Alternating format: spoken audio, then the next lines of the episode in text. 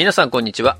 この番組、入り物通信部は身近な入りをテーマに話して学ぶ、ゆるくて浅めの情報バラエティ番組です。毎週日曜0時配信、本日もホネストと小平でお届けします。そんなわけで小平さん、どうも、小平です。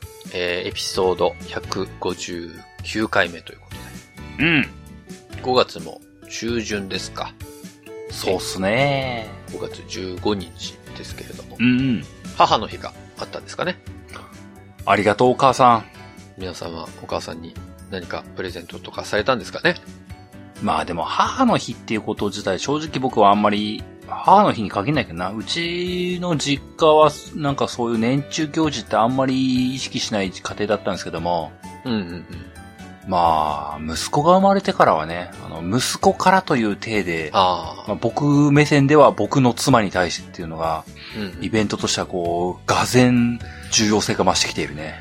まあそうだよね。僕もそうだな。実家いるとき自分の母親に何かしたかって、それこそまあ幼稚園とか？うん。そこら辺だとなんかさ、こうカーネーションを折り紙で折って、お手紙プレゼントみたいなことって、まあまあありましたけど、うん。大きくなるにつれてやってたかっていうと、まあやってなかったからな。うん。だからうちもそうだね。結局子供が生まれて、自分の妻に、その子供からという体でやるのをきっかけに、うん。自分の親にもなんか送るようにはなったけどね。ああ、まあそうだね。ついでだしな、つってな。そう、まあ、ついででもないけど、まあまあ、遠く離れてるんで。まあでもなんか送っといた方がいいんだろうなっていうので、うん、送るようにはなったけど、僕なんかもう優先順位がこう、息子からの手で自分の妻にが第一優先で、こう、その次がこう、妻のお母さんにって、僕からのはいはいお義母さんにっていう手がこう、第二優先に入ってる。第三優先にこう、実母に入ってるっていう。ちょっとこう、ちょっと結構崩れ。れた価値観出てますけどもね。まあでも親からしてもさ、その別に絶対欲しいとかっていう人もいれば、うんうん。ままあ、そうでもないっていう家庭もいるだろうからね、そりゃ。あ、そうなの？なんか、本心とね、口で言うのは違うかもしれないけどさ、うん。骨安さんみたいだね。大体実母に話すとさ、うんうん。なんか、いやそんなんいらんよ、そんなん、みたいな。もうそんなお金そんなんかけて送ってくるぐらいやったらそんなんいらんよ、もう、もう、とかっていう、典型的お母さん。はあ。でもよく聞くじゃん。そんなん、そんなんやったらもう、実家帰ってきて顔見せてくれるだけでええわ、もう見本みたいなお母さん。サンプル品みたいなお母さん。ああ、もうその送る、その送料だけでも。そのお母さんなんか背中に大きくサンプルって書いてそう。書いてないわ。サンプル、何のサンプルやそれも。サンプルって書いてそう。ね。うん見本って書いてそう。でも、そういう親御さんもいるから。うんうん。で、子供でさ、男の子なんか特にさ、親がそういうんだったらもうそれでいいや、みたいに、こう短絡的に考える人が多い短絡的、シンプル、見本って書いてる息子の像。背中にサンプルって書いてるその息子そうよ。。そのサンプル家族だから今話してるのは。でも、なんかそれで結局贈り物もせずみたいなところが多いのかなとは、なん感覚ね、今このダイバーシティが叫ばれる世の中でこんなことを話すとどっかに叩かれるかもしれないけど、ななんとなくそんな感じがするわ。もう、変われていない昭和の価値観の男たちが話してるからな、今な。ポッドキャスト初の炎上案件あるかな、これ。令和の価値観ではないな、これはな。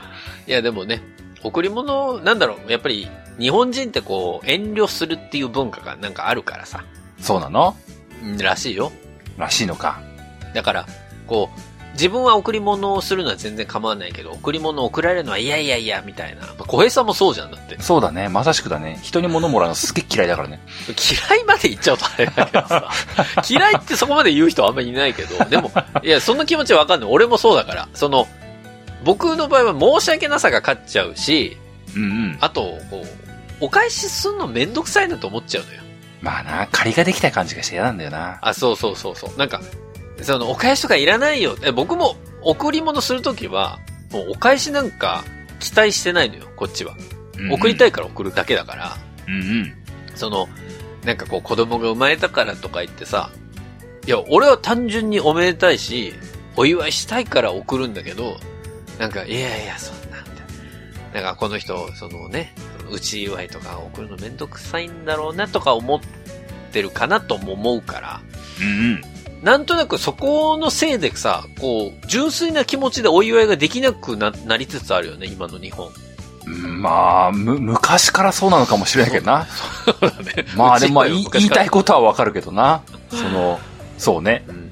後腐れって言うと言葉めっちゃ悪いけどさ。そうそう、わかる。まあそのなんか、すっきりその場で終わらない話になっちゃうんだよな。うん。いや、だから、もう、送り返す文化、なくそうってわけじゃないけど、ないけど、もうこの、なんか会社の同僚とかになっちゃうと、まあ送り返さないとってなっちゃうけどさ、結局な。別に仲いい間柄だったらいいじゃんって思うけどね、僕は。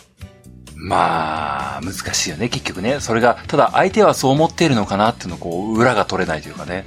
あ、まあね。いや、だからさ、小江さんのさ、それこそお子さんが生まれた時に僕はプレゼント送りたかったんだよ。別に。送ってくんなよって。そう言うじゃん、そうやって。いや、俺は単純にお祝いしたいのよ、子供が生まれたからさ。お祝いしたいなという気持ちで言ってんのに、その、なんか、その父親が送ってくんなって言うから、それは迷惑なのかなって思って送んなかったけど、いや、別にお返しとか本当いらないと思ってんのね、僕は。はいはいはい。で特に僕は、そんなに友達多い方じゃないから何度も言うけど。悲しいな。いや、まあ、それは別に悲しいことでもなくて、本当に、例えば子供が生まれました、結婚しましたっていう時に、お祝いを送っても、お返しがなかったとしても、何とも思わない人たちが僕、友達だと思ってるから、なんか、やだな。その、そのランク超えちゃったと思うとやだな。俺の友達のその枠、そんなに不名誉なことだ。いやいや、だってこんなに毎週さ、連絡取ってる人もいないわけですよ。まあ僕からするとね。ね。まあね。うんなんだかんだ2週に1回連絡取る人もいないからな、確かにな。その枠に入れていいでしょこんだけもう10年でもやってるわけだからまあね、確かにね。唯一無二感は確かにあるのがちょっと否めないんだけどな。いや、そう、だから、他に毎週2時間喋ってるやついるかっていうといないからな。いや、まあまあね、そうでしょだから、今グリーンティーとウマウマとかちょっと疎遠になりつつあるけど、おうおうまあでも、あの人たちはもう中学からのさ、まあ仲いい人たちだから、うんうん。まあそれプラス、あと後輩何人かぐらいだもんね、僕がその友達と呼べる人たちって。うんうん。うん。だから、その人たちには別にお返しなしでプレゼントしたいなと思ってるよ、小平さん。思ってるなるほどねこれは。いらねえです。いや、まあ、拒否されるからそこは送ってないけどね。うんでもまあ、そういうことを思ってる人多いんじゃないかなと思うのよ、今の世の中で。まあ、その、送り返すみたいな、内祝いみたいなもん概念なしに取っ払ってっていうよね。うん。いや、しなくていいじゃん。で、おごり返すとかそうじゃなくて、相手が例えばまた、なんかそのお祝い事とかあった時に、同じようにさ、送ってお返しなしっていう関係であればそれでいいじゃんかと思ってるんだけどね。まあ、ねでも、それ人によって違うっていうのがまためんどくさいけどね。うん。僕はそうやって思ってるけど、小平さんが思ってないパターンの時ね。その、僕のことを友達だと思ってない時のパターンは、ちょっと、うん、あーってなるけど、まあ、でも結局ね、そうなんだね。あのーマナーとか礼節みたいなことを言われるとね、うん。難しいなーって思うしね。そうなんだよ。それがなんかさ、贈り物のマナーとか、マナーってなんだよって毎回思うけど、その、食事を食べる時のマナーとかさ、謝罪の時のマナーとかさ、そうだね。最近で言うとこうマスクのマナーがあるからね。そうそう、マスクのマナーってないよ。マスクのマナー早い。現代人のアップデートスペースが、ペースが早すぎるって。マスクのマナーでも、咳エチケット。早い。時代の流れが早すぎるって言って。いや、この前こう、会社行くタイミングかなんか、あ、子供と一緒に出かけるタイミングかな？で、駅に。に行ったのよ。はいはい。で、駅に着く前までは子供にはマスクをさせてなかったのね。おうおう。で、まあ、電車に乗るからマスクしようねってことで、こう、駅の改札入るタイミングでさ、ほらほら、これマスクするよって言ってマスク渡したんだけど、うん。その時にちょうど向かいから来るお姉さんが、うん。マスクをしてなかったの。お姉さん？あの、もう成人女性よ。お普通のお姉さんがマスクをしてなくて、で、俺ね、それをついつい見ちゃったのよ。見ちゃった。目で追っちゃったの。おう今のさ、この世の中、マスクしてないって、まあ珍しい部類に入っちゃうから、まあそうだね。で、あ、あの人マスクしてないんだと思って、数秒目で追っちゃったのね。おおしっかりおったね。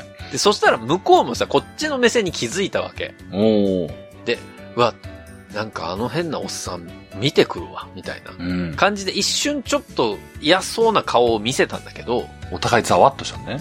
その後に僕がさ、ほら、マスクするよって言ってこう子供にマスクを渡したら、うん。お姉さんが慌ててカバンの中ゴソゴソし始めて、うん。家に帰ったのよ。うん。だから多分、自分がマスクをしていないことに気づいてなくて、お僕がその子供に、ほら、マスクするよっていう、そのきっかけで、あ、マスクしてないっていうのを思い出し、カバン漁ったけどマスクがないから家に帰ったんだと思うけど。なるほどななんか、あ、そういうこともあるよな、と思って。まあななんか、生きづらい世の中になったよね。まあなまあ僕も、僕のむ、うちの息子はもうすぐ2歳ぐらいですけどもね。うん。やっぱマスクするっていう境目がこうね、もう近づいてきてるなって思うと、そうね。こいつマスクとかできる気がしねえ、みたいな。ああ、わだわだするって。うちもそうだったもんね。やっぱり3歳未満、3歳より下の以下の子ってマスクあんまりしない方がいいとかって言うけど、3歳超えるとさ、途端に、まあ、できる子はマスクしてくださいみたいな保育園の方針だから、うんうん。できんのかなと思ってたけど、まあ、今普通にするようになっちゃったね。なんか、すごいな悲しいけど。悲しいけど。悲しいとき、子供がマスクを素直にしたとき、もういつもここからじゃないのよ別に懐かしいネタ。でも今の世の中で言ったら、本当に悲しい時だよね、本当。悲しいとき、マスクを忘れたとき、マスクを忘れた時で最後夕日で終わってくっていう。そう終わってくな。いいんですよ何キロバトルだったでしょうか？懐かしすぎるだろ。何キロバトル懐かしいええ？オンエアバトルじゃないええ爆笑オンエアバトルをみんな覚えていない？いや、覚えてるとおか。しいな。同じ同世代は。小平さん的には結構青春だったんだけどな、あれな。そうだね。アンジャッシュめっちゃ面白いとか言って。あと、真剣10代喋り場ね。ああ、あったな懐かしいあ、。懐かしい。出たかったな。出た、出たかったな。俺応募したもんね。あの、討論する側で。いそう、すげえいそう。す 応募したけ、ど、ダメで、その真剣10代喋り場のシールだけもらったもん。いそうう。んすげえ空気読めねえこと言ってそそうでしょ？僕ぴったりだと思うんだよな。真剣10代喋る。今、真剣うわ30代喋る場とかないかな、番う。組。うわぁ、場をめっちゃ荒らしてるこいつ。なになにホネスと？なんだこいつつって。いや、でも、マジ俺適任だと思うんだよな。あの、確かにな。NHK 的には適任だわな。そう、冒頭何にも喋らないのに、最後の方でみんなの意見を急にまとめ出すやつっていう。まとめ出すしさ、なんか妙になんかこいつだけ受け答え全部するしさ、そうそうそうそう。おめえに振ってねえんだわ、みたいなさ。真剣10代喋り場なのに、回し始めるいや、そうそう、さんまさんの立ち位置なんだけど、それみたいな。そんなね、鬱陶しいやつできますけどね。それすごいなぜひ NHK さん、真剣30代喋り場、あの、企画する場合は私呼んでいただきたいと思いますけど。まあ、ほんですこう、悪い子集まりでも出れそうな気がしますけどな。まあ、呼ばれるかどうかわかんないけどね。まあ、そんなわけで、今日は159回、私がね、話を持ってきたんですけれども。オープニングはひときわ長かったわ。まあ、そこはちょっと、あの、置いておいてですね。今日は、はいはい。ちょっと、新たな挑戦を僕もしてみようと思いまして。新たな挑戦をする？うん。まさかちょっ、と、真剣30代喋りが来る？今から？何の議題かな？それの走りになるかもない。いや、ならないけど。あの、うちの番組あんまりこう、ナレッジナレッジしてないじゃないですか。またポッドキャストワード狙うの？もちょっと一回狙わして。う、もうまた別のカテゴリーで狙い始めるの？そうそう。振り替え早いんだよな。この前は、ウェルビーイング系でちょっと狙ったんですけど、この前は。心健やかなったかな、あの回。ちょっと、ウェルビーイングうまくいかなかったんだだって骨垂れってエンタメ系だったんでしょ、実は。そうだよ、エンタメ。この前もね、エンタメやって。だウェルビーイングエンタメと来たんで、今回ちょっとナレッジでチャレンジしようかなと。3回目のエントリーが入った。今年、だから来年はそれぞれの部門でそれぞれのこのエピソード狙っていくからね、みんな。エントリーの手数が多い。いいですよ。で、やっぱり、真剣に向き合っていかないとそこはちょっと、ね、数うちは当たるかなと思ってるんですけど。で、今回ナレッジ系なんですけど、ナレッジ系なんですか？あのーちょっとね、こう、リスナーさんの立場ではあんまりナレッジはないかもしれないんだけど、ないんですか？この、ポッドキャスター向けにね、え？うん。もうこの最近、 Spotify さんの台頭により、はあはこう、ポッドキャスターがもう何万人も生まれてるわけじゃないですか。あ。はあはあ、そうですね。その何万人も生まれてるポッドキャスターの中にはきっと僕と同じようなマインドの人っていると思うんですよ。え？ね。真面目ってこと？まあそれ何が共通してるかというのを、まあね、もうタイトルにも書いてあるんでご存知だと思いますけど、あの、番組グッズ作りたい人。ああ。ね。二村さんとか庭さんの話題ね。もうまさに、そん2ながつく人だね。2がつく人。2がつく人じゃない。骨素ついてないしね。本当だ。まあでも、自分の番組持ったからには、サインを作りたいみたいな人もいるだろうし、いねえわ。ね、一般人なのにサイン持ってる人とかね、いると思うい。ねえわ。でも、一世を風靡したと言われる一般人なのにサイン。うん。あと、やっぱり番組グッズちょっと作ってみたいなっていう人もいると思うんですよ。まあなんかいるよね、一定数ね。うんそうそう。で、でも、きっと、これをやる人でその、グッズを作ることに長けてる人もいるとは思うんですけど、大半の人が自分のグッズなんか作ったことない人たちばっかりだと思うのね。いや、そらそうだわ。そうだよね。今までだって、リスナーとして生きててさ、番組、じゃあ、やってみようってタイミングで、番組グッズ、え、実は作ったことあるんですって、なかなか聞いたことないので、うん。これはその、ポッドキャスターさん向け、まあ、ひいてはその、なんか自分オリジナルのグッズを作りたいわっていう人向けに、はこのホネストがですね、あ。あ、あ。今日は、過去十数年の英知を結集しまして、そんなすごい英知あったっけ？あの、ほら、アワード狙ってるからちょっと大きくとかね。ああ、そういうこと？なんか大きく見せる。自分を大きく見せるタイプの。うん最後に足元救われるタイプの人間をちょっとやっていこうと。もう、今聞くべき新しい番組を探してるところに十何年のナレッジとか言われたらちょっとあれだちょっとな、なんか矛盾してるんだけどな。違うんです。その、十何年の英知を結集して、新しく始める人たちに、スムーズにね、この番組グッズを作ってもらうナレッジを供給したいなとはあ、はあ、はあ。思いまして、思いまして。今日はこの番組グッズを作りたい時に、絶対に聞くべき、ポッドキャスト番組を配信していこうというふうに思うわけですよ。なんか、最近のブログみたいだな。ブログタイトルみたいだな。釣りタイトルかなみたいな。ということで、本日の放送、ね、えー放送しきれなかった分は、ホネストのノートにもまとめたいと思いますので、ぜひ、先にノートで書けや。ぜひ本編に行きたいと思います。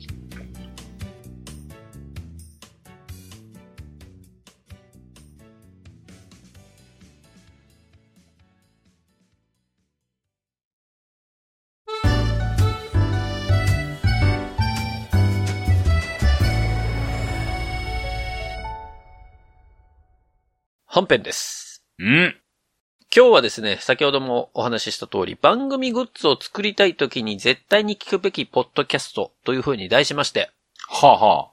ホネストがお送りする、番組グッズどうやって作ればいいのの回です。なんか、稲見マモさんみたいなタイトルコール来たな。あれ？なんだ？なんだ？番組変わったか？ああ、ああ。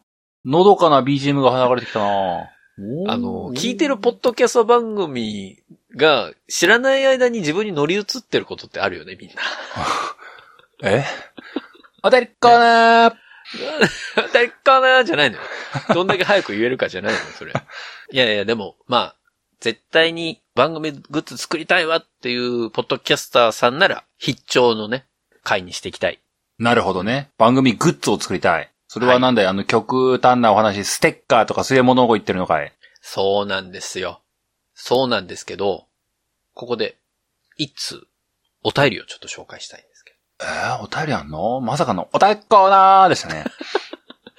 ど。うん。意外と間違ってなかったから、ちょっとどう対処していいかわかんなかったんだけど、ええあのままそのままお便り行けばよかったんですけどね。はい、あの、これあの、最近いただいたミッドナイトブラックパールさんからいただいたお便りなんですけど、お、どうもどうも。番組アートワークステッカーについてということで。はあ、はあ。ホネストさん、小江さん、こんにちは。こんにちは毎回楽しく拝聴しております。おたばーす。さて、エピソード154冒頭のお話で番組アートワークステッカーを無料で作成されたとお話しされておりましたが、ほうほ作成されていたのは3月頃、ツイッターで広告をちらほら見かけた企業さんでしょうかう。はあ、はあ。個人的な趣味でステッカー作成を検討しているので、番組で詳しく取り上げていただけると幸いです。ほうほう。そろそろ番組のイベントがあれば嬉しいなと思いつつ、これからも番組のますますの繁栄をお祈りしております。アートワークステッカーいただけたら幸いです。よろしくお願いします。といただきました。なんか真面目なメールだったな。真面目なメール。あの、いじるところなし。アートワークステッカーいただけたら幸いですといいただいたんですけど、ちょっとあの、お送り先がね、書かれていなかったまたまた忘れん坊だなあの、書いていただければお送りしますんでね。ぜひぜひ。はい。というお便りをいただきまして、おうほうほなるほどなと。う。なるほどなと。自分でこう、なんかグッズ作りたい人ってのはいるんだなと。なんかホネストみたいなやつって一定数いるんだな。ということが分かりましたので、今回このね、企画をちょっとさせていただいたわけなんですけれども。ほうほう。この企画を、まあ、このミッドナイトブラックパールさんからいただいたお便りをきっかけに、ちょっと自分でも、まあ、ノートに本当は書こうと思ってたんですけど、うんうん。まあ、ノートで書いただけだと、まあ、あれだなと思って、ちょっと一応この番組用にも、まあ、まとめてみようっていうことで、ポイントをまとめ始めたんですよ。ポイントをまとめ始めた？え何、うん。楽天ポイントと？あ何？何？ポンタポイントとか？その、いろんなね、ポイントサービスのポイントを一つにまとめたわけじゃないんですよ。確かにこう変換レートとかあるもんね。変換レートがあれかなんじゃない ?150 ポイントか100ポイントにとかじゃないのよ。全部まとめると結構な額になったぜ、みたいな。いや、小学ポイントも捨てたもんじゃねえな、みたいな。違うんですよ。ポイ活の話してないんですよ。違うの？今年の冒頭みたいな。ポイ活の方がなんか早つっぽいけどい。や、まあ、それは確かにね。あなたやりましたからね、それは。違う、その、グッズを作るに必要な、抑えておくべきポイントをね、はあ、はあはあ、やまっぱりこう、ある程度金額がないと発注できないからってこと？その、全部ポイントの話持ってくね、君。楽天ポイントだったら発注できるかなとかそういうことじゃないんですよ。ペイペイポイントだったらどうだろうな？ここは注意しとかなきゃいけないっていうことよ。みんな分かってると思いますけどね。そういうことをちょっとね、まとめましたので、はあはあ。ちょっと、いろいろお話をしていきたいと思うんですけれども、けども、ここで小平さんに質問です。何でしょうか？まあ、小平さんも過去にゲームなんとかのグッズというかね、まあ、ノベルティみたいなのを作ったことがあると思いますので、イベント用で作りましたね。はい。あのーもうご存知のこともあるかと思うんですけれども、うんうん。グッズを作る上で、おお。一番最初に検討しなきゃいけないことって何だと思います？一番最初に検討しなきゃいけないこと？うん。まあまあ、一番最初に用意しなきゃいけないことというか、用意しなきゃいけないこと？うーん。なんだろうな。配布方法？ああ、配布方法ね。予算感？まあまあまあうんうんうん。まあ、それも重要ですね。本当にいるのかっていう自問自答？それは常に思ってるよ、俺は。これいらないんじゃないかなって、応募してくれる人なんていないんじゃないかなと思いながら作ってるからね、俺はね。これですね。一番最初に、これ必要なもの、グッズ作る上で一番最初に必要なものって、うん。グッズに落とし込むためのうん。ものがあるかなんですよ。ものがあるか？デザインというか、絵というか。ああ、はあ、はあ、はあ、はあ、はあ。デザインね。データの方ね。それがないことには、グッズなんか作れないわけじゃないですか。まあ、そうだね。だって何にもないの、ロゴタイトルとか何にもないのに、じゃあいきなりほ私ホネストです。あのアイコンもありませんみたいになった時に、グッズ作りてーってなったらもう何のグッズ作るかわかんないでしょ？まあな。まあでも、ポッドキャストやってるんだったら最初アートワークぐらいあるっしょ。そうなんです。だからアートワーク、一番最初に、ポッドキャスター向けに言うと、一番わかりやすいのはアートワークなんですよ。まあなんて、この間ゲームなんとかアンカーさん乗り換えたけども、アンカーさんあの、アートワーク作る用の素材まで配布してくれてるんだもんね。めちゃくちゃ優しいじゃん、この人たちって思ったよね。いいね、アンカーさん。最高じゃないかーって。神、神ツールアンカーって。俺もちょっとアンカーさんで作ろうかな、それ。乗っかる？アンカーさんに。いやいや、まあね。でも、そういうアートワークが、まあ一つのデザインにはなるわけなんですけれども、そうだね。やっぱりこう、いろいろね、こう、ホネスト、まあ十何年やってますけど、ホネストを十何年やってる。いやいや、まあホネストも、ホネストはもう二十何年やってますけど、そんなにやってるのか。アートワークだけだとちょっと物足りないなって感じる時も出てくるんですよ。時も出てくる。なんか、もうちょっと思考を凝らした系のグッズとかないかなとか。満ち足りないやつな。そうそう。そうなってくると、やっぱり、僕みたいにホネストのね、キャラクターデザインを作ったりとか、はあはあ。小平さんのキャラクターデザインを作るもよし、まあそのパーソナリティに関連した何かデザインを作るっていうことがまず大前提として必要になってくるわけなんですよ。なるほど。で、それにあたっては、まあ今日はちょっと詳しくそこについては話しませんけれども、だやっぱり絵を描く技術だったりとか、絵を発注する方法であるとか、はあはあ。自分で描く場合と人にお願いをする場合と、まあいろいろあって、うんうん。でえっと、人にお願いをする場合は、その人にちゃんとグッズ化していいかどうかっていう確認も取らなきゃいけないっていう、ちょっといろいろ判権の問題やら何やら出てくるんですけれども。権利の話出てきたよ。そこら辺のね、めんどくさい話はちょっとノートの方に書きますんで。ああ、ね、めんどくさいのは全部ね、こ米印、あれ、あとは全部ノートに書いてます。まあそっち参照していただきたいなというふうに思いますけど。今日の主題は、デザインがある前提のお話しします。うん。デザインがある前提で、はい、グッズ作ります。まあグッズ何を作るかわからないけれども、うんうん。グッズを作る上で一番最初に気をつけなきゃいけないことって、僕の中ではね、はあはまあ過去何回もグッズ作ってきましたよ、それこそ。いろんなグッズを作っていく中で自分が考えた、まあフローチャートみたいなのもあるんですけれども。あ。なるほど。一番最初に気にしなきゃいけないことは、うん。リスナーさんにそのグッズを買ってもらうのか、はあはあはそれとも無料配布するのかっていうことあ。はあはあはあ。なるほど。で小江さんはこの前イベントで作られた時は、うん。あれ無料配布だったんですよね。あの時はね、あのーまあ、どうしてもオフラインイベントをやらなきゃいけなかったね。チケットの値段っていうものを設定しなきゃいけなくて、はい。うーん、値段設定して、あの、なんかね、半端な金額にしたくなかったね。500円刻みとかにしたかったんだよね。うんうんうん。で、刻みをしてって、うーん、収支を考えると、この端数微妙だな。なんか当てるかって思って、ステッカーぐらいがちょうどいいな、つって。よーし、わかった。作っとこう、つって。作ったような流れでございます。あれ、でもバッジも作ってたよね。ステッカーじゃねえか。あれあれだね。あのーカードだね。名刺みたいなカード。あ、はいはいはい。と、バッジだね。うんうんうん。そうだね。それがありました。私ももらいましたけど。そうそうそう。だから、なんかあれはもう、リスナーさんというか、参加いただく方に、その商品の値段を取るっていう形ではなく、イベント参加していただいた方に参加した記念品として、ノベルティとしてお渡しをするっていう形態だと思うんですけど。まあなんかね、思い出に残るものがあるといいよねって、お土産ぐらいのものがあるといいよねっていうノリで考えてました。そうですよね。いらなかった人は大変すいませんね。あそこに一部の金額が反映しておりました。大変申し訳ございません。いや、別にあの、いらなかった人は別にいないと思います。すいません。でも、そこがまず一番最初に考えなきゃいけないところだと思うんです。うん。グッズって、僕とか、まあ、ハヤツーの過去の歴史でいくと、無料プレゼントがほぼ基本だったわけなんですよ。そうただただホネスは赤字を垂れ流す企画だよね。そうそう。あの別にその当時は広告案件も何にもなかったんだけど、うん。えーただただホネストがグッズを作りたいという欲求に任せて、えー 赤字を切ってどんどんグッズを生産するという、まあ小平さんからしたらあいつバカなんじゃねえかって思われてる期間が、まあ10年近くあったわけなんですけど。ほぼずっとだよね。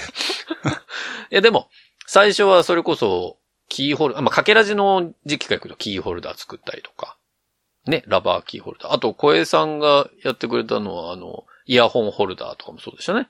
そうだね。あれもまだ100回とか、そそうそう、のぐらいの頃だよね。100回ぐらいの時だし、その後に、バッジ型のキーホルダーを200回記念で作ったりとか、おうおうあとは、あの、謎解きをね、過去に、あの、私自作で作りまして、皆さんに解いていただくっていうのを、300回とかだったかな？そうだね。300回。に企画してやったんですけど、その時の、えっと、ノベルティが、モレスキンノートうん。ハルフモ夫妻に。はい。ハルフモ夫妻と、あと、誰だったかなあ、ケリーさんとかかなあ、キャリーさん。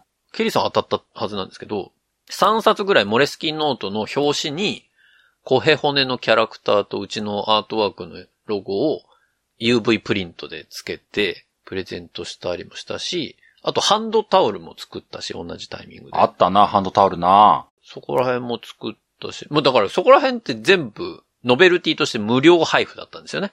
そうだね。応募いただいた方は抽選で与えます。で、その同じタイミングで300回は、その2つに外れた方用のステッカーも作ったのよ。うん、うん、うん。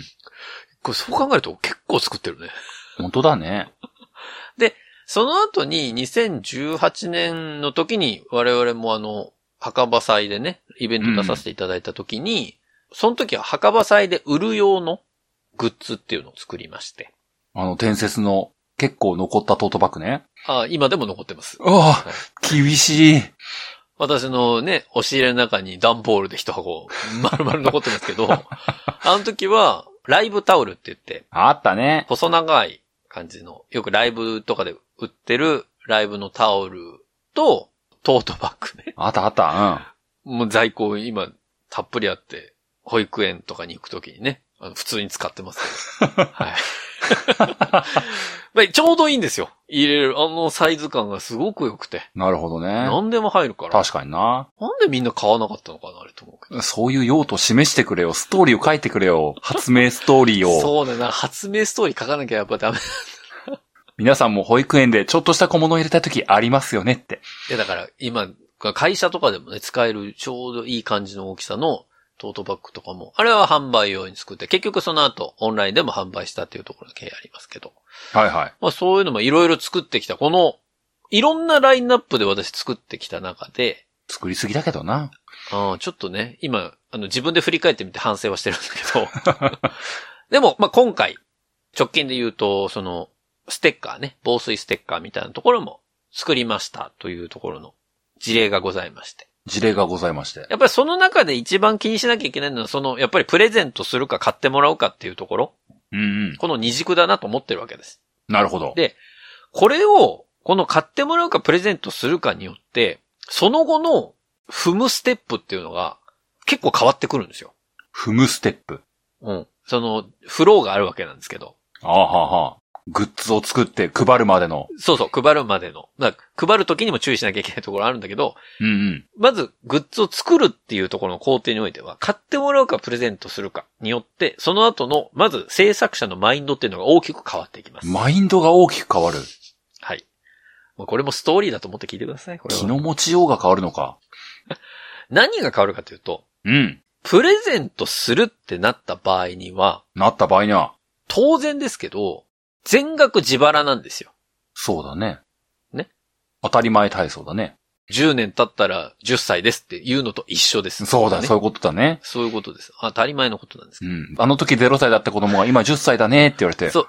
そらそうだって思そらそう、10年だからなっていうのと一緒なんです。なるほど、なるほど。わかりやすい。で、自腹になった時に、うん。要は、自分は自腹でいくらお金が出せるかっていうことになるわけなんですね。いやー、そうだな。人間の思考能力としたらもうそ当たり前にそうなるわけです。そうだ、何円のものを何個作るんだって話になってくるな。そう、そういうこと、そういうことです。で、そこで直結してくるのが在庫問題なのね。在庫問題、さっき出たエピソードがうん胸に刺さるぜ。まあ僕はその、イベントで作った在庫を抱えている、その在庫抱えおじさんになってるわけなんですけど、今は。そうだな、ゆとたの二人まだ持ってるかなもうさすがに粗大ゴミかな捨ててるかな一まあ捨てて応な、るだろうなあの特勤マッシュの皆さんにもお渡ししたんだけどね。まあ、さすがにもうないだろうなもうだから、そうね。もう、燃えてるかなもう、ゴミになって。そうだな。循環して地球のためになってるかもしれないよな。それでこそ SDGs か。いや、そういう話してないよ、別に。いや、でも、どこまでの予算で何を作るかっていうところの、まあ考え方になってくるわけですよそうだな。これからグッズ作りたいと思ってる人はな。どれくらいの予算なんだろうなということな。自分のお財布を眺めながら考えてくれてまえよ。考えてくるんだけど、そのその在庫があっていいのかどうなのか。今後そのグッズっていうのをどういう風に使っていこうと思ってるのか。ここ、結構ストーリーとして重要なんです。そうだな。作ったはいいけども、え？何にするんだっけこれ？みたいなね。そうそうそう。作って満足みたいな。そうなっちゃうと悲しいでしょ？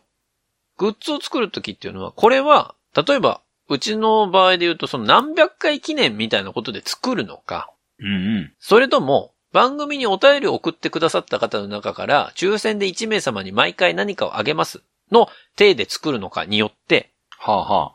その持ちようが変わってくるわけなんですよ。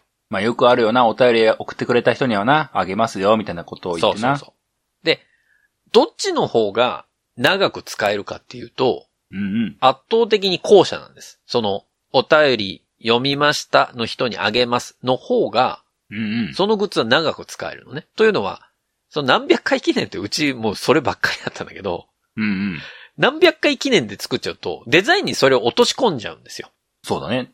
はい、今の通信簿何百回記念、アニバーサリーとか書いてな。そうそうそう。や、やりがちじゃんコンテスト。なもそうだねうちのグッズ持ってる人大体見てもらえば、あ、これ何百回記念のやつなんだなってわかるようになってるから。うんうん。で、それやっちゃうと、その期間にしか配れないんです。よ。結局。まあ、墓場祭のトートバッグゲームなんとかのイベントの時配布したけどな。あ、売ってたね。配布じゃないか。あれ売ってたからな。あれもう結構苦渋の決断だったんですよ、私。こんなゲームなんとかで売らせてもらうのは申し訳ねえとか思いながら、全然関係ないのに売ってる俺みたいな 感じで思ってたからね。だから、そういうことにしないためにも、ぜひ、初めて、その無料で配布するノベルティを作る方には、何百回記念でグッズを作ってもらわない方がいいよっていうことは強く言いたい。ほんで、そのなんか、な、ナレッジが詰まってるね、今ここに。すごい詰まってるね。そう。あの、僕は過去に泣く泣くそれをこう在庫で抱えた 過去があるから、みんなは同じ鉄を踏んでもらいたくはないのよ。だからこそ、もう単純にその何百回記念とか入れずに、アートワークのグッズをまずは作ってほしいね。そういうはや人たちつの10年のナレッジがここに今、詰まりに詰まっている。本当にナレッジだからね、これは。で、そこの中でも、要は、それをすることによって在庫をある程度抱えても長期スパンで考えられるかどうかっていうことなんですよ。そうだな。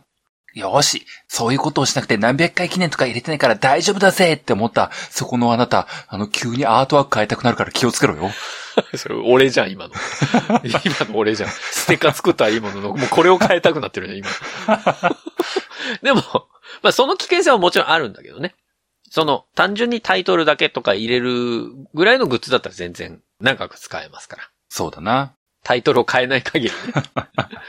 でも、それによって、やっぱり作る個数が次には変わってくるんです。それが全部紐づいてるんですよ。なるほど。プレゼントするかしないか、在庫抱えてもいいか、長期スパンで考えられてくるかどうかによって、そのグッズをどれぐらいの数量作るかどうかっていうところを初めて予算とぶつけられるわけね。なるほど。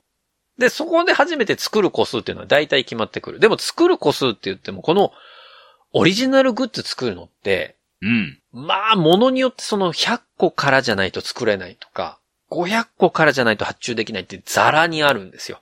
まあ、ノベルティみたいなもんだとね、そういうのあるよね。そう。配布することが前提だからね。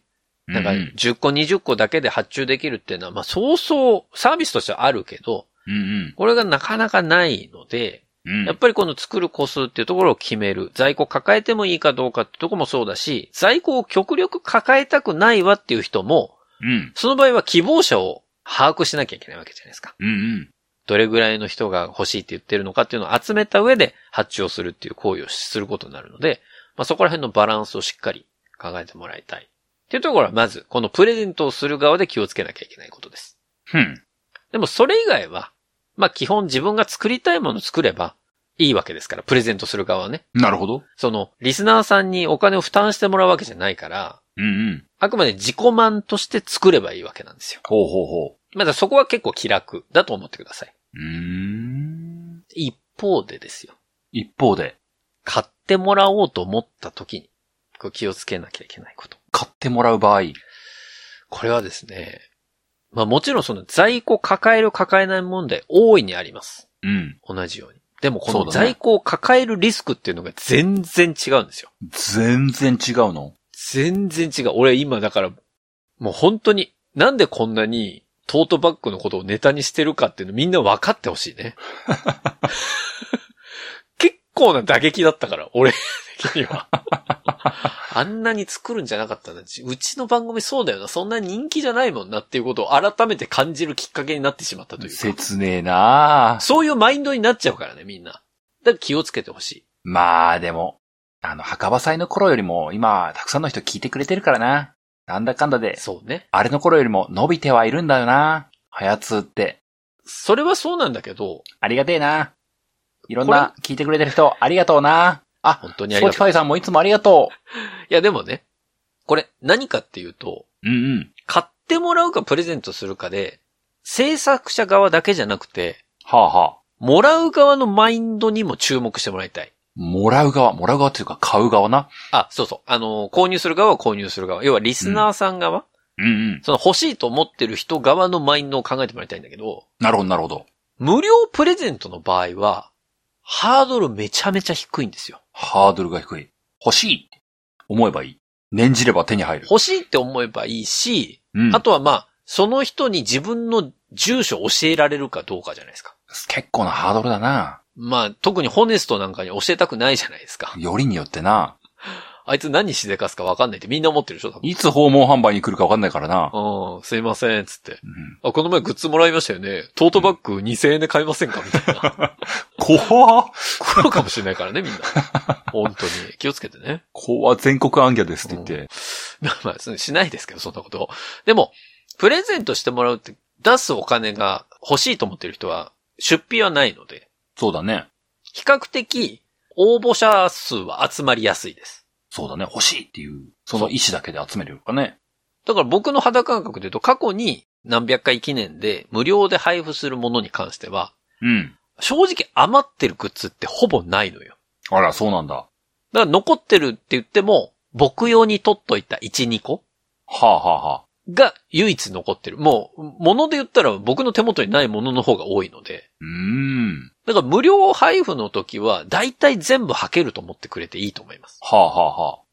ただ一方、買ってもらうってなった時ですよ。要はう、んリスナーさんとしてお金を出して購入するってなった時に、無料でもらえるものの人数よりも、もう本当感覚で言うとね、10分の1ぐらいの人数しか多分買ってくれないと思うん。まあ、よくある話だよね。う。うん。まあこれプロモーションの世界でもよく言われるんですけど、その番組のリスナーさんが1000人いたとして、うん。で、グッズ応募してくる人はその10分の1ぐらいなんですよ。100人。だいたい100人ぐらい。で、その中でもさらに購入してくれる、お金を出して払ってくれるって言ったら、そのさらに10分の1なのね。うんうん。だから1000人ぐらいの規模で、その番組をやられてる方で、お金出して買ってくれる人がようやく10人行くかどうかぐらいなんです。うんうん。っていうぐらいの感覚で、グッズ作らないと、ハヤツトートバッグみたいになるんで、ああ、もう、今はしき記憶。っていうような、ちょっと感覚で聞いてもらいたい。だから在庫を抱えてもいいのか、抱えるのは嫌なのかっていうところが、そこが結構運命の差になるわけね。はあ、はあはあ、で、在庫を抱えるのがもう絶対に嫌だと。絶対に嫌だ。微体値無駄にしたくないっていう人におすすめのサービス、はあ。一つだけあります。一つだけあります？もう今日ぶっちゃけちゃいます。これ一つだけ世界に、僕は。世界に一つだけのいや、花じゃないけどね。花じゃない。グッズ。グッズ、まあ、そのサービスがあるんですけど。うん。まあ僕はここしか使ったことないっていう意味で言うんですけど、ああ、そうですか。それはですね、うん。すずりです。すずりまあ皆さんご存知だと思いますけど。SUZURI。もうなんか SAGA みたいに言いましたけどね。サガー。すずり。これ、あの、はやつのグッズも10周年記念グッズ売った時に使わせてもらったサービスなんですけど、うんうん。すずりというサービスは、まあ、制作者側というか、グッズを販売する側にとっては、とてもメリットの大きいサービスなんです。そうなの？というのは、在庫リスクは一切なし。一切なし。そして、発注を受けてから、そのグッズが作られる形になるので、うん。こっちの方で事前に何かを作っとかなきゃいけないっていうのは一切ないですし、一切ない。一番最初に冒頭に言ったデザインさえあれば、それを、すずりのサービスに画像をアップロードするだけで、すずりで扱ってるそのグッズ、大体全部作れるんですよ。大体全部作れる。うん。だから、もう、画像さえあれば、一つあれば、例えば、T シャツとか、T シャツも作れる。T シャツ、帽子も作れる。帽子も、アクリルブロックとかも作れるね。なんかもう、ああの赤ちゃん用のスタイとかもあったよね。あ、スタイもあるし、はやつ聞いてる人でこれいるって普通に思ったよね。いるそう。でもあと、本当にパーカーとかもいろんなサイズのその T シャツだとかなんだとかも、全部一つの画像で、基本全部グッズ化できるんですよ。なるほど。しかもノーコストで、こっち側は。ノーコスト。だから、なんか作りたがりのホネストからしたら逆に物足りないんじゃないかってレベルだね。ただね、ここでホネストが出てきちゃうんですよ。出てきちゃうホネストが。ひょこ、うん私の頭の中のホネストが。俺やで消しゴムみたいに言うな、俺のこと。あの、すずりはね、はあ、はあ、単価高んすわ。単価高え。要は、一点一点全部発注受けてから作るでしょ？うん。で、この、ある程度の大量の個数をまとめて作る形式ではないので、うんうん。そのお金がすべて購入者負担になっちゃうわけなんですよ。なるほど、なるほど。だから T シャツとかそこら辺一つ取っても、やっぱりそのメモ帳とかもそうだけど、うんうん。メモ帳で一冊、全くその、作る側の利益なしでも、700、800円とか。まあなんか前クリアファイルクソ高えみたいなのあったもんな。そう、クリアファイルだから2000円弱だったでしょ高え そうなのよ。え ?2000 円弱だったかな ?1000 円弱だったか忘れたけど、でも、1000円でも高いじゃん。高いね。だから、リスナーさん買ってもらう人の、に出してもらう金額がめちゃめちゃ上がるんです、すずりは。なるほど。在庫リスクを全く考えないと、どうしてもそのリスナーさん負担になっちゃうよってことは覚えてもらいたいね、今日。なるほどね。で、同じように在庫を抱えるのが嫌だという人に、まあ一つおすすめのサービスがあるとしたらですよ。したら、クラウドファンディングなんです。クラウドファンディング。まあクラファンね。まあダルヤドでもクラファンやりましたけれども。ダンさん頑張れクラファンは、先ほど言った購入希望者数を把握できる。はあはあはあ。個数がもう見えるじゃないですか。何個作らなきゃいけないっていうのわかるし、あと、そういうキャンプファイヤーとか、そういうサービスを使えば、基本皆さん、まあ、クレジットカード決済にはなると思うんですけど、うんうん。その、お金をもう皆さん払ってもらうっていう前提で動くわけなんですよ。うん。その予定数ね、その何個行ったら作りますっていう予定数いかなければ、皆さんが負担するお金もないんですよ。なるほどね。購入者としてね。あ、グッズ欲しかったけど希望者数達しなかったから、まあ、このね、クラファンはなしになっちゃったんだなってなるだけで、目標達成ならず。そうそう、お金の負担はないっていうので、購入したい側のリスクも減らせるし、在庫リスクも抱えなくていいしっていうようなところでいくと、まあ、それで行くんだったらクラファンがいいのかなと。うんまあ、ただ、それで不成立になった場合、思ったよりもホネスは傷つくんだよね。あ、めっちゃ傷つく。それはもう、こっちのマインドとしてはズタボロよ。え ?50 もいかなかったの？みたいな。50は行くと思ってたわ。みたいな。感覚にはなるよ、そりゃ。だから、その後、半年ぐらいの、その、ハヤツのテンションはだだ下がりだと思う。だだ下がりない次のグッズ制作がしばらくないんだよな。ないない。なっちゃうけどね。その弱々メンタルじゃなければ、クラファンは全然おすすめだと思う。なるほどな。はい。まあ、これが在庫を抱えるのが絶対に嫌だっていう人のサービスね。なるほど。在庫リスクを多少抱えてもいいかなって、今の時点で思っちゃってる人。うん。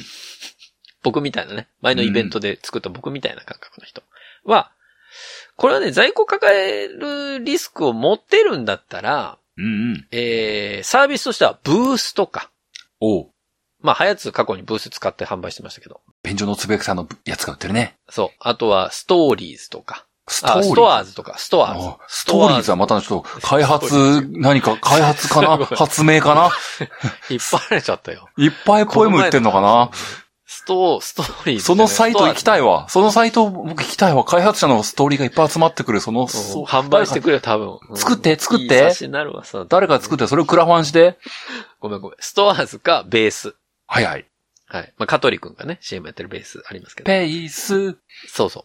あそこら辺は自分でサイト、EC サイトを作れる、簡単に作れるサービスで、売れたら手数料をそのサービス、プラットフォーム側に払うっていうサービスですね。うんうん。僕はなぜブースにしたかっていうと、使った当初は手数料が一番ブース安かったんですよ。で、デジタルコンテンツも売れるし。で、発送は、ブース側にも倉庫を持ってお願いできるし、自分で発送することもできるっていう、なんかこう、臨機応変に対応できるのがブースだったので、なるほど、なるほど。僕はブースを選ばせていただいたというような背景。あと、ブースはね、応援投げ銭みたいなのができるのね。うーん。だから、この金額は例えば500円ですってなっても、でも500円だけじゃ僕の気持ちはもうちょっと支払いたいなと思ってるんで、応援金としてプラス1000円投げますみたいな投げ銭機能がついてるので、いいやつだな、そいつ。いや、本当にでもね、あの、投げ銭してくださる方結構いらっしゃったんですよ。作ったあ、そうなんだ。だ。うん、本当にありがたい限りで。うん。だからそういうブースっていうサービス、ちょっとね、手数料の考え方が僕が使ってた頃よりも、ちょっと上がっちゃったんですけど、ブースも。うんうん。ある程度その在庫抱えてもいいわっていう方は、ブース、ストアーズとかベースっていうのはおすすめかなというところでございます。なるほどね。こういう買ってもらうか、プレゼントするかだけでも、え、これだけのこのフローチャートがあるわけなんですよ。そうだね、分かれたね。で、ここからさらにですよ。うん。今度は作るっていう作業しなきゃいけないわけですよね。あ、ようやく作るのか。で、すずりで言ったら、もうすずり側が全部作ってくるんで、もう、すずり一番楽。正直。楽。楽なんだ。もうそれ以降、自分でなんか考えなきゃいけないことないんだもん。ん。あとは注文が入ればこっちに、発注者の住所情報とかも一切来ないから、個人情報の取り扱いも気にしなくていい。なるほど。だからそこら辺全部まとめてくれるのがすずり。でもその分、やっぱりすずりは購入者のお金がかかるよっていうこと。なんですけど、それ以外は全部グッズ作らなきゃいけないってことになるわけですよ。なるほど、なるほど。で、グッズを作るときに、もうね、ちょっと50分も超えてるので、あの、この本編ではサクッといきますけど、うんうん。次に考えなきゃいけないステップは、クオリティ対コストと、うん。 quantity 対コストなんですよ。お急に難しくなってきた。これまあね、なんか横文字使ってホネストうぜえなって思ってくれた方は正解なんですけど、要は、質とかかるお金の関係性、うんあとは量とかかる単価の関係性。うん。なるほど。これが非常にグッズ作りにおいては重要になってきます。なんか急にセミナー臭出てきたな。いいですか？皆さん、今日はビジネスセミナーね、クオリティ対コスト、 quantity 対コストについてお話をさせていただきますけどね。絶対に在庫を抱えないグッズ作りについて。なるほど。50分のセミナーか。うんまた今度でいいかな。いや、聞いて。そうき もうちょっと聞いて、そこは。これ、これだけ今日覚えてください。あの、うん。質対コストに関しては、うん。グラフは比例なんです。ほうほう。簡単に言っちゃうとね。比例グラフなんですよ。急に理系出てきたよ。はいあの、僕、一応理系なんで、そこは出させていただきたいんですけど。もう、2時間数とかやめてよってなっちゃうね。で、量対コスト、まあ、単価ね。一つ作るあたりの単価に関しては、うん。これ反比例なんですよ。あははは。ね。わかりますか？クオリティとコストに関しては、クオリティを高めようと思ったらコストも絶対的に上がります。これはもう比例グラフ。間違いなく比例グラフ。うんたまに違うのもありますよ、サービス的に。うん。うん。コストめっちゃ安いのに、クオリティ高いなっていうとこも、まあ、ほぼないですけど、たまに当たりはあります。なるほど。一方で、クオリティめっちゃ低いのにコストめっちゃ取るやん、みたいなサービスも結構あります。うーん。だからそこはね、ちょっとサンプルとか取り寄せて、ちゃんと見極める必要はあるんですけど、まあ基本は比例グラフだと思ってください。はあ、はあはあ、量対単価、コストに関しては、これ反比例って言ったのは、やっぱり物量が多くなればなるほど、一点単価に関しては下がるんですよ。もちろん、その総コストに関しては上がりますよ。まあそれはもちろんそうなんですけど、量的に多くなればなるほど、一つを作るあたりの、例えばステッカーとかもそうですけど、コストはだいぶ安くなってきます。うん。で、ステッカーのケースでいくと僕はね、その、会社さんでいくと、グラフィックさんとか、あとはデジタさんとか、で、この前、先ほどね、ミッドナイトブラックパールさんもおっしゃっていた、まあ、ツイッターで広告やられてた、シール直送便という会社さんなんですけど、はあ、はあ。そういういろんなこのシール、えー作る会社さんの、その価格表とか見ていただければわかるんですけど、あの、やっぱり量が100枚、200枚とかどんどん大きくなってくると、1枚作るのに、えー数十円ぐらいにどんどんなってきたりもするので。やっぱ印刷系はね、グッズとしてはおすすめです。作りやすいっていうのはすごいある。なるほど。あと、これに、この作るグッズによって変わってくるのが、うんうん。発送費なんですよ。ああ、物がね、たできれば、そ送るものも大きくなるもんね。う。そう。その後に発送する工程に入るわけなんだけど、うんうん。僕が失敗とまではいかないんですけど、あ、なるほどな。こうなるかって思ったのが、うん。10周年記念グッズのブレンなんです。ブレン。なるほど。ボールペンね。そう。で、それまでは結構大きめのものか小さいものかしか作ったことがなかったのね。うんうん。それこそトートバッグとかってもう本当に郵便の U パックというか、ある程度の大きさまで送れる、こう定型のものがあるんですよ。うん。で、それで送っちゃえばいいやっていう頭があったので、そんなにこう、発送コストに関しては、まあこんなもんだろうなと思ってたんだけど、唯一、今まで作った中で唯一ブレンだけがね、想定外だったの。うん。というのは何かっていうと、ブレンを包んで送ろうとすると、うん。幅がね、1センチ超えるんですよ。一人一人に向けて郵送するときってこと？郵送するときの、その厚み、その郵送しようと思ってる郵送物の厚みが、うん。ギリ1センチ超えるぐらいなのね。なるほど。1センチ超えるか超えないかって郵便の世界では結構大きくて、うんうん。超えないで、それこそシールとか、そこら辺のペラペラのものだと、今一番安く送ろうと思ったら、1通62円ぐらいで送れるんですよ。うん。あ、63円か。うんうん。で、送れるんだけど、1センチ超えるとね、定型外とかになっちゃうから、うん。一気にそれだけで120、30円ぐらいかかるのね。うーん。だ単純に郵送コストだけで倍ぐらいかかる。150円ぐらいで売ってるブレンを120、30円で送る虚しさよ。それを100件私はこなしたんです。いやでも別にあれは配られてよ、よかったなと思って、もう全部履けましたからね、100本は。うんうん。だからあれは別に、そのコストがどうとかって、まあそんなこと言ってたら僕、グッズなんか作ってませんから、そうだね。別にコストに関しては、なんとも、ああ、そんなことあったのかとは思わないけど、ただ、あ、そうか、150円のものを送るのに120円かかるんだっていうようなことは思ったのね。そうだね。だから、意外に小さなものでも、まあそんなこと言ったらステッカーなんかもっと郵送代の方がかかってるって話だな。あ、まあまあそうね。それはそうだけど、でも、なんだろうな、その、3桁にはいかないからさ。まあね。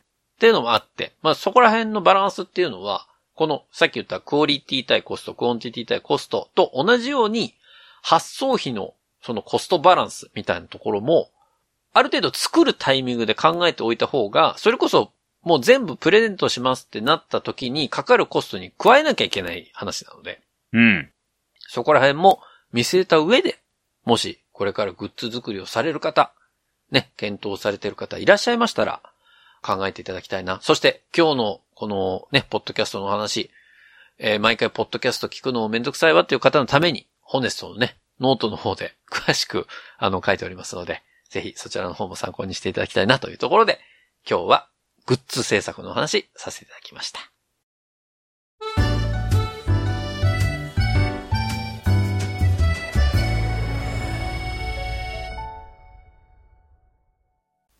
流行り物通信簿は、パーソナリティ2人が考える面白みを優先した番組作りを行っております。番組内での商品、サービスの紹介は、面白みを優先するあまり、誤り、語弊のある表現を用いてしまう場合がございますので、内容の審議によくご注意いただくようお願いいたします。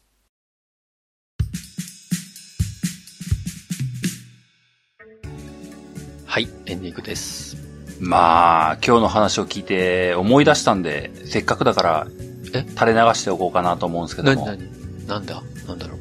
ゲームなんとかでやろうとしたのか、はやつでやろうとしたのか、その辺はちょっと定かではないというか、そこまで固めない段階で、まあ別にいいかなって思って忘れたやつだったんですけども、おうおう。誰か絵を描ける人をとっ捕まえて、うん。まあ自分のグッズを作るというよりかは、うんうん。例えばだけども、はやつを聞いてくれてる人うん。の他の番組さんとかがいれば、他の番組さんのアートワークとか、まあ、あるいはその人物のイラストとか、そういうものを名乗りを上げてもらって寄せ集めて、絵を描ける人に、はやつと、それのお友達になるような番組さんたちのアートワーク、人物イラストみたいなものを全部総集合させた、うん。大きな一枚絵の何かを作ろうみたいなことができると。面白いかもなーって、2019年くらいに思ってました。え、3年前。うん、なんか今それを思い出した。懐かしいなーと思って。でもいいですね。面白そうですね、それはね。まあ昔そういうのがね、仮想通貨界隈で流行ったんですよね。うーん。なんだったかな。あのーこういうのを僕好きだよーっていう人が、こうみんな名乗りをだ集めて、こう、大きなプロフィール絵を描くみたいなのが流行ったんですよ、ね。ああ、はいはいはいはい。なるほどーって言って。でも今のポッドキャスト界隈では、まあうちの番組はあんまりあれですけど、なんか番組同士で交流されてるところも結構あるじゃないですか。うん。なんかそういうこうコラボし合ったりみたいなところでこうね、一つのグループでみんなまとめてやるとかっていうのもありなんでしょうね、そういう意味で言うと。そうだね。でそっちの方がやっぱり購入者の母数も増えるしね。うん。購入者というかまあ、プレゼント対象者というか。その時ならでは感が出るよなーっていうのはね、当時そうだね見ながら思ってましたね。うんうん。そうそういうのいいと思いますね。だから、なんかグッズってやっぱりリスナーとしてはさ、なんか、こうもらえると嬉しいもんだったりはするし、間違いなく。うん。なのであの、この前100枚今のアートワークのシール作りましたよって言って、あれ、ホネストリングフィットチャレンジ応募者だけと言いましたけど、今もうその条件も取っ払ってますんで、なんか、あの、欲しい人、ね、ほんとよくわかんないよね。ななんなのこのステッカーって思うよね。あのね、何を作っちゃったのよ。作っちゃったのよ。これでも本当にあれタダで作っちゃったやつだから、ちょっと欲しい人いたらあげますよっていう単純な、なんかあの、俺の自己満だよね。だから、うん自己満にみんな付き合ってくれる？申し訳ないけど。本当これ何のグッズなんだろうなって謎で見てるよね。うんあれ、本当に俺もなんで作ったのかわかんないよ、自分で。ただだったから作っただけなんだけど、本当に。いや、でも、あれただじゃなかったら、そのシール直送便さんで多分発注はしてなかったのね。はあはあ。で、今回作ってみて、比較的シールの質としては、うんあなかなかいいじゃんって思ったから、どんだけ上からやねん。いや、上からじゃないのよ。あの、言い方あれだけど、なんか、やっぱり、皆さん、自分が欲しいとかじゃなくて、皆さんにお届けするものは、さっきのクオリティ対コストじゃないけど、うんクオリティを少しでも上げたいっていう思いはあるわけですよ。うん。うんうん。だから失敗はしたくないのね。しそう。急に、急に米倉涼子が出てきた。ああ。違うあドクター X じゃないのよ、これ。いや、だからそういう意味で言うと、やっぱりその作るものの質って僕毎回気にしてるのね。あ皆さんに。に配るもの少しでもいいものをと思って、サンプルとか取り寄せては見てるからさ。うんその中でもなんか、あ、なんか防水でこれだけのクオリティで、しかも今回タダで作れるのってシール直送便さん、太っ腹やな。しかも発注も簡単だったしって思ってるから。なるほどね。よかったね、直送便さん。あの、PR じゃないですよ、これ。うん。広告関係だった、これ。だから、うんうん。あの、もし、さっきのね、ミッドナイトブラックパールさんもそうですけど、作ってみたいと思って、実際にどんなシールができるのかなって思ってる人でも、あの、全然、今回のね、ハヤツステッカー欲しいですって言っていただいていいので、ちゃんとね、お送りいただければ、2枚ずつ皆さんに配布してますんで、なるほどね。ご応募いただければと思います。うん。まあ、そんなわけで、皆さんからのね、えーお便り募集しておりますよ。お便りは番組ホームページのお便りフォームからお送りください。番組ホームページは、入り物通信簿で検索するとアクセスいただけます。また、ツイッターをご利用の方は、ハッシュタグハヤツを使ったツイートも募集中です。皆さんからのメッセージ、お待ちしております。